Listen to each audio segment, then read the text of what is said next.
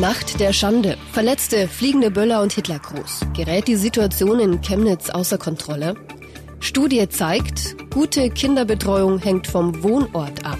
Und Ringen um die Rentenlösung. Wirtschaft warnt vor Rentenversprechen.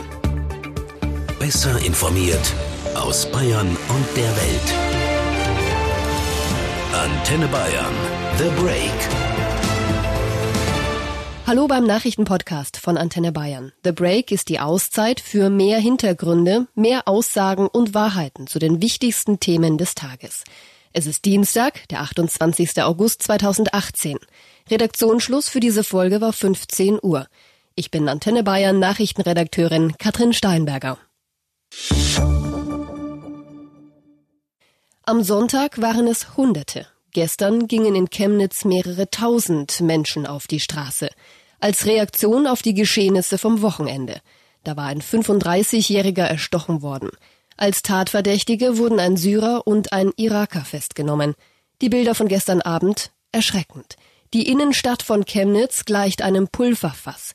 Rechte und linke Gruppen stehen sich gegenüber, Böller fliegen, Wurfgeschosse. Sechs Menschen werden verletzt. Rechtsextreme tragen Plakate mit Aufschriften wie Wir sind bunt, bis das Blut spritzt. Einer der Demonstranten zeigt den Hitlergruß. Alles vor den Augen der Polizei, die wieder überrascht wurde von der Anzahl der Demonstranten. Wieder waren es zu wenig Polizisten. Nur mit Mühe konnten sie eine Eskalation der Situation verhindern. Wie kann es sein, dass die Polizei nach den Vorfällen am Sonntag scheinbar nicht vorbereitet war? Der Bundesvorsitzende der deutschen Polizeigewerkschaft Rainer Wendt sagte dazu bei Welt, das war eine sehr kurze Vorbereitungszeit in einem ganz schwierigen Umfeld und äh, mit einem äh, Klientel, äh, dessen Mobilisierungspotenzial ganz, ganz schwer einzuschätzen ist nur. Wissen Sie, Lagebeurteilung und Kräfteansatz, das ist immer nur eine Prognose und die schöpft sich aus polizeilichem Erfahrungswissen, aus Aufklärungsergebnissen, die hier noch nicht vorlagen. Und dann trifft man eine Prognose zum Kräfteeinsatz und unglücklicherweise halten sich Störer manchmal nicht daran, sondern kommen entweder zu viel oder zu wenig. Seit dem Wochenende kämpft Chemnitz wie andere sächsische Städte mit dem Image, dass dort Rechtsextremismus blüht. Von Autoritätsverlust ist die Rede. Der Staat habe dazu beigetragen, sagt Rainer Wendt. Der Staat hat sich aus vielen Bereichen äh, der öffentlichen Daseinsfürsorge zurückgezogen und wird nicht mehr wahrgenommen als Ordnungsfaktor in der Gesellschaft. Und das bekommen Polizisten, Feuerwehrleute, Lehrerinnen und Lehrer, äh, viele Leute, die in dem Staat und für den Staat arbeiten, täglich zu spüren und deshalb müsse dieser Autoritätsverlust wieder aufgeholt werden. Und da sieht der Bundesvorsitzende der deutschen Polizeigewerkschaft die Politik in der Pflicht indem man erstens die gesellschaftspolitische Diskussion über den Wert des Staates und seiner Beschäftigten führt und auf der anderen Seite endlich aufhört damit, äh, die, die, das Schließen von Dienststellen als politischen Erfolg zu betrachten äh, und den Rückzug der Polizei und anderer Ordnungsbehörden äh, aus den ländlichen Regionen beispielsweise als politischen Erfolg oder als Reform zu verkaufen, sondern der Staat muss schlicht und ergreifend präsenter werden. Aber dazu zählt auch die gesellschaftliche Diskussion darüber, wie gespalten gespalten die Gesellschaft ist. Und es ist Aufgabe der Politik, die Gesellschaft wieder zusammenzuführen. Der Ball liegt also bei den Politikern. Gestern hatte sich ja Regierungssprecher Seibert schon geäußert, hatte im Namen der Bundesregierung die Hetzjagden scharf verurteilt. Nun meldet sich auch Bundeskanzlerin Angela Merkel persönlich zu Wort. Sie kritisiert die Ausschreitungen in Chemnitz scharf. Gleichzeitig lobte sie die Arbeit der Polizei. Die Polizei hat ähm, dort ähm, natürlich alles unternommen, um ähm, die Dinge vernünftig zu Ende zu bringen, noch mehr Gewalt zu verhindern. Aber ich finde es gut und wichtig, dass der Bundesinnenminister Horst Seehofer heute auch deutlich gemacht haben sollte, der Freistaat Sachsen Hilfe benötigen, um ähm, Recht und Ordnung aufrechtzuerhalten und die Gesetze einzuhalten, dann steht der Bund bereit, Sachsen auch in dieser Frage zu unterstützen, damit wir den Rechtsstaat auch in vollem Umfang durchsetzen können. Bundesinnenminister Seehofer war ja zuvor heftig kritisiert worden. Er hatte sich tagelang nicht zu den Vorkommnissen in Chemnitz geäußert, erst heute, nachdem er umfassend informiert worden sei, schreibt er auf Twitter, die Polizei in Sachsen ist in einer schwierigen Situation. Sofern von dort angefordert, steht der Bund mit polizeilichen Unterstützungsmaßnahmen zur Verfügung. Der Fall schlägt hohe Wellen, sogar international. Österreichs Bundeskanzler Sebastian Kurz twittert, ich bin erschrocken über die neonazistischen Ausschreitungen in Chemnitz, Vorfälle wie diese sind auf das Schärfste zu verurteilen. Welche Konsequenzen müssen also aus den Ausschreitungen in Chemnitz gezogen werden? Viele sagen, aufstehen, gegendemonstrieren, sich laut gegen Rassismus aussprechen. Das aber wird nicht reichen, sagte der renommierte Politikwissenschaftler Werner Patzelt heute im ZDF. Nur seitens der Zivilgesellschaft zu sagen, wir demonstrieren, es gibt auch ein anderes Sachsen, ein anderes Deutschland, das ist lediglich der Versuch von Pädagogik und Pädagogik allein löst keine realen Probleme. Was seiner Ansicht nach jetzt passieren muss, eine Perspektive aufzeigen für eine gute Zukunft für ein Land, in dem wir gut und gerne leben. Das Laissez-faire in der Migrations- und Integrationspolitik hat sehr viele Leute dem Staat gegenüber entfremdet. Bloß darüber zu reden, das hätte vor drei Jahren Luft aus dem Kessel genommen. Jetzt meinen die Leute, dass man Lösungen sehen wollte. Und weil sie diese nicht im gewünschten Umfang äh, von der Politik sehen, wenden sie sich gegen die Politik. Und ich fürchte, dass das, was wir in Chemnitz erlebt haben, lediglich der Anfang einer weiteren Kette entsprechender schlimmer Ereignisse ist. Dass gerade im Osten Deutschlands offenbar starke rechtsextreme Tendenzen bestehen, begründet Politikwissenschaftler Patzelt damit, dass die Menschen seit der Wiedervereinigung deutlich weniger Vertrauen in die Demokratie haben als im Westen. Ein Grundgefühl ist, dass das westdeutsche politische System nicht richtig funktioniert, dass es arrogant den ostdeutschen Erfahrungen gegenüber ist und den Leuten Dinge aufzwingt, die sie nicht haben wollen. Und vor diesem Hintergrund hat sich dann mit der Zuwanderungs- und Migrationspolitik und ihren Fehlern genau jenes rechte Potenzial aufgeschaukelt, das wohl immer schon da war, das aber jetzt so stark ist wie noch nie zuvor.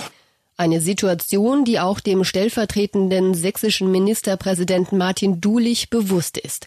Er sagte im ZDF, Natürlich haben wir überall in Sachsen und nicht nur in Sachsen, sondern sicherlich überall in Deutschland, aber vor allem auch in Ostdeutschland Entwicklungen, wo man genau hinschauen muss. Wir haben in den letzten Monaten immer nur über ein Thema in der Politik gesprochen und da fühlen sich anscheinend jetzt auch Menschen bemüßigt, mit diesem Rückenwind ähm, auf die Straße zu gehen und Parolen zu rufen oder gar gewalttätig zu werden. Aber man muss immer wieder erinnern, worum es eigentlich geht. Da ist ein Mensch äh, zu Tode gekommen und das steht in erster Linie sozusagen hier zur Aufklärung bevor man schon wieder über ähm, Konsequenzen redet. Der Staat müsse seiner Aufgabe gerecht werden, demokratische Strukturen stärken, verhindern, dass sich fremdenfeindliche Entwicklungen breitmachen. Ich möchte aber auch deutlich machen, dass wir nicht in ein Schwarz-Weiß-Denken eintreten dürfen und ganz Sachsen sozusagen jetzt in Mitleidenschaft gezogen wird. Die Mehrheit sind anständige Leute, die sich genauso betroffen fühlen über, die, über das, was hier geschehen ist. Und wir sollten diese auch unterstützen und eben nicht ähm, sozusagen ein Urteil über ein ganzes Land aussprechen. Das wird der Vielfalt auch dieses Landes nicht gerecht. Und das sage ich ohne zu relativieren. Wir haben ein Problem in Sachsen, das wissen wir. In Chemnitz bleibt die Lage also weiter angespannt. Dass der Tod des 35-Jährigen in der Nacht auf Sonntag durch Rechtsextremisten zur politischen Instrumentalisierung genutzt wird, sei abscheulich. Das sagte heute Sachsens Ministerpräsident Michael Kretschmer. Es wird keiner der Strafverfolgung entgehen, der sich strafbar gemacht hat. Das gilt auch und gerade für diejenigen, die sich am gestrigen Abend dort getummelt haben.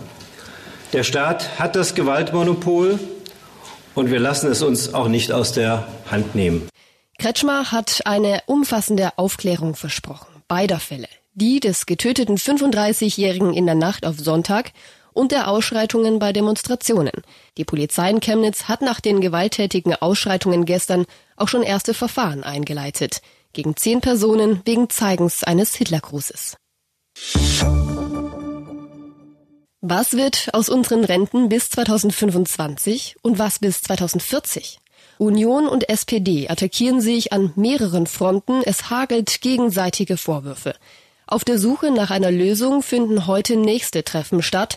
Wo liegen die Knackpunkte? Eine Antwort darauf gibt es gleich.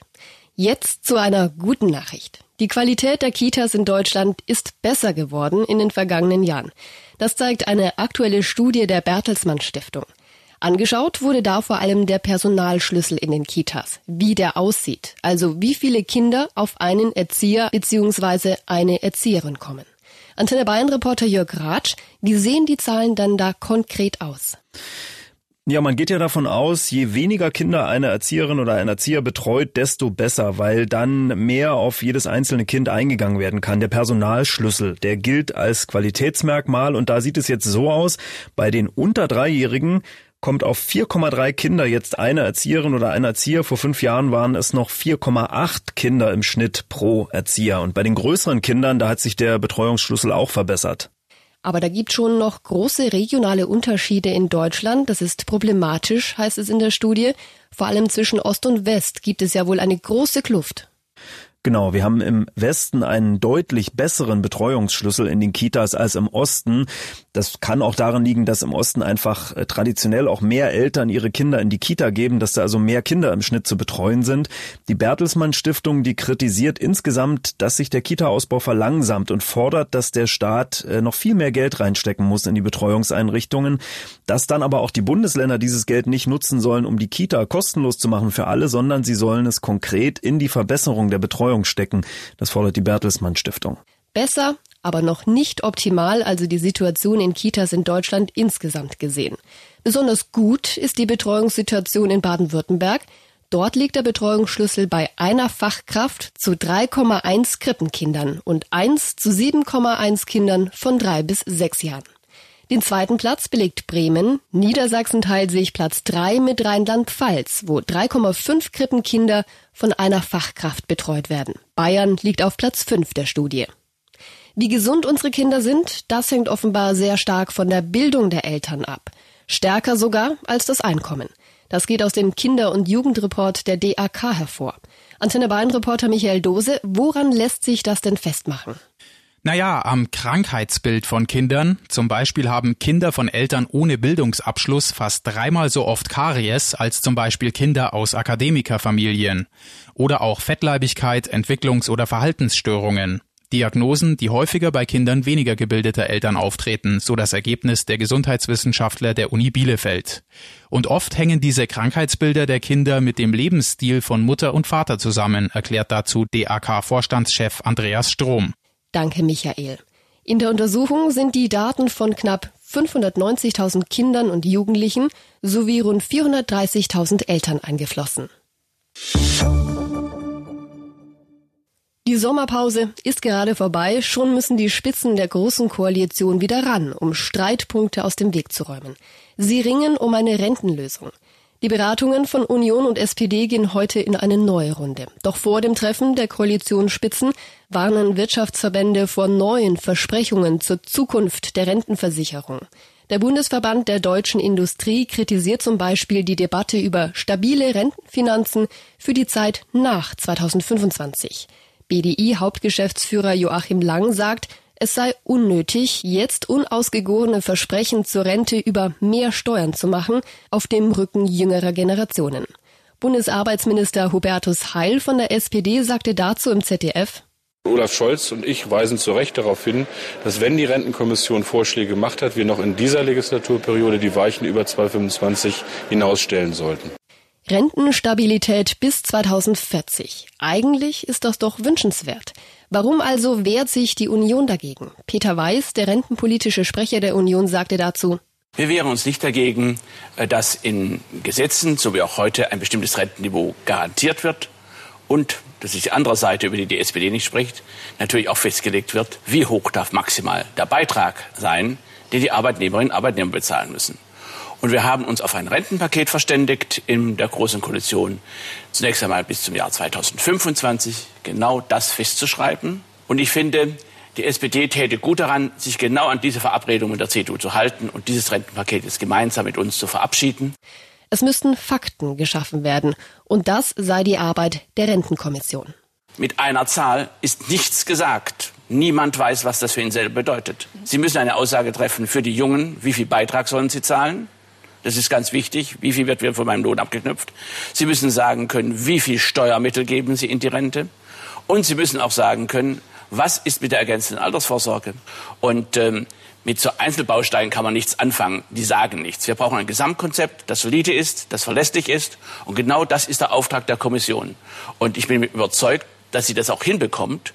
Viele Punkte sind also noch strittig. Eine Lösung zu finden wird nicht einfach.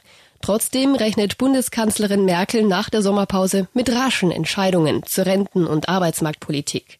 Und um die voranzubringen, ist für heute ein Treffen zwischen Merkel und SPD-Chefin Nahles angesetzt. Danach kommen die Fraktionsvorsitzenden und CSU-Chef Seehofer dazu. Das war The Break, der Nachrichtenpodcast von Antenne Bayern. Am Dienstag, den 28. August 2018. Ich bin Antenne Bayern Nachrichtenredakteurin Katrin Steinberger. Antenne Bayern. Besser informiert. Jeden Tag. Zu jeder vollen Stunde auf Antenne Bayern. The Break. The Break gibt's auch Montag wieder. Um 17 Uhr. Jetzt abonnieren.